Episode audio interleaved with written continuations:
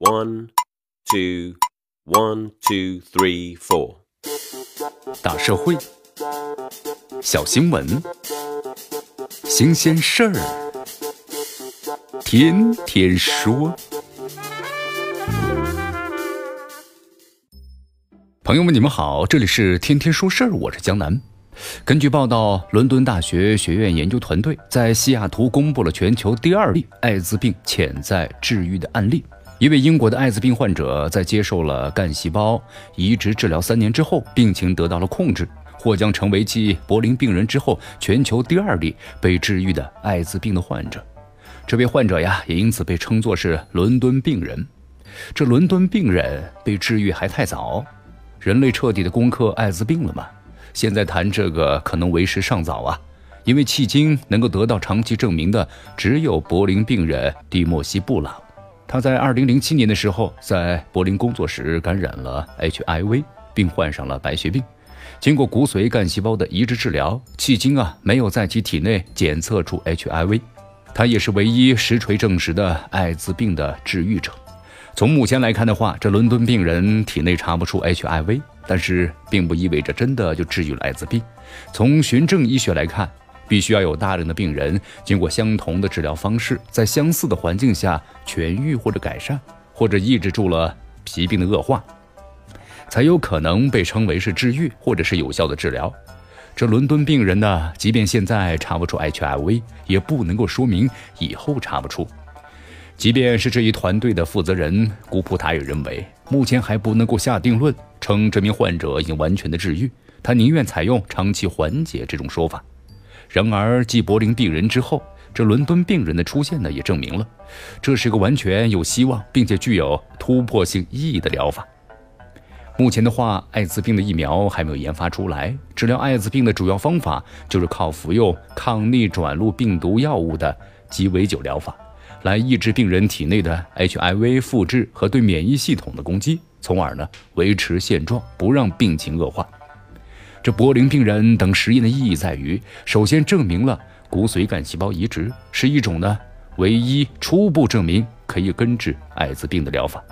而且这种疗法的机理和可重复性已经在柏林病人、伦敦病人和波士顿病人身上得到了部分可重复的验证以及正反面的验证。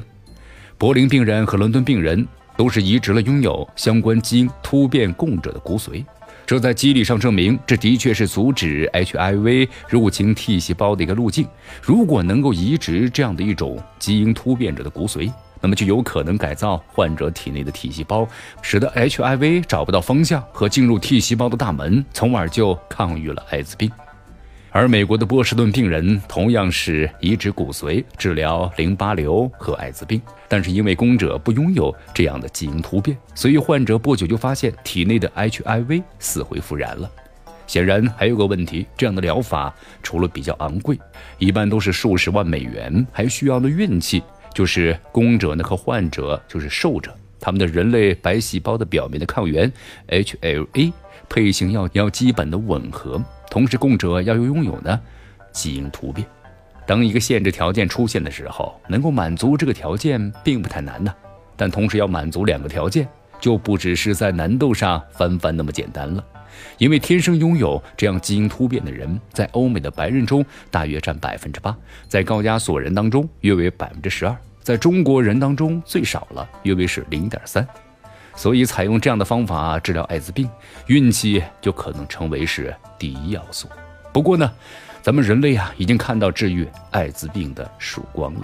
骨髓的移植需要的运气，而且非常的昂贵。但是从柏林病人到伦敦病人治疗的有效性，咱们可以获得的启示是，治疗艾滋病未必就完全采用呢骨髓移植的方式。我们还可以采用基因疗法来制造 HIV 感染者和发病者体内的 T 细胞，使之成为基因突变的 T 细胞，从而就抵御了 HIV 的入侵。但是呢，不管怎么样吧，目前通过基因剪刀的改造 HIV 的感染者或者是发病者体内的 T 细胞的治疗方式还并不成熟，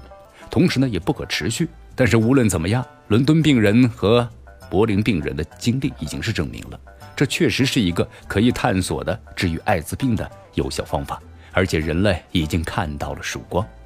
这里是天天说事儿，我是江南，咱们明天见。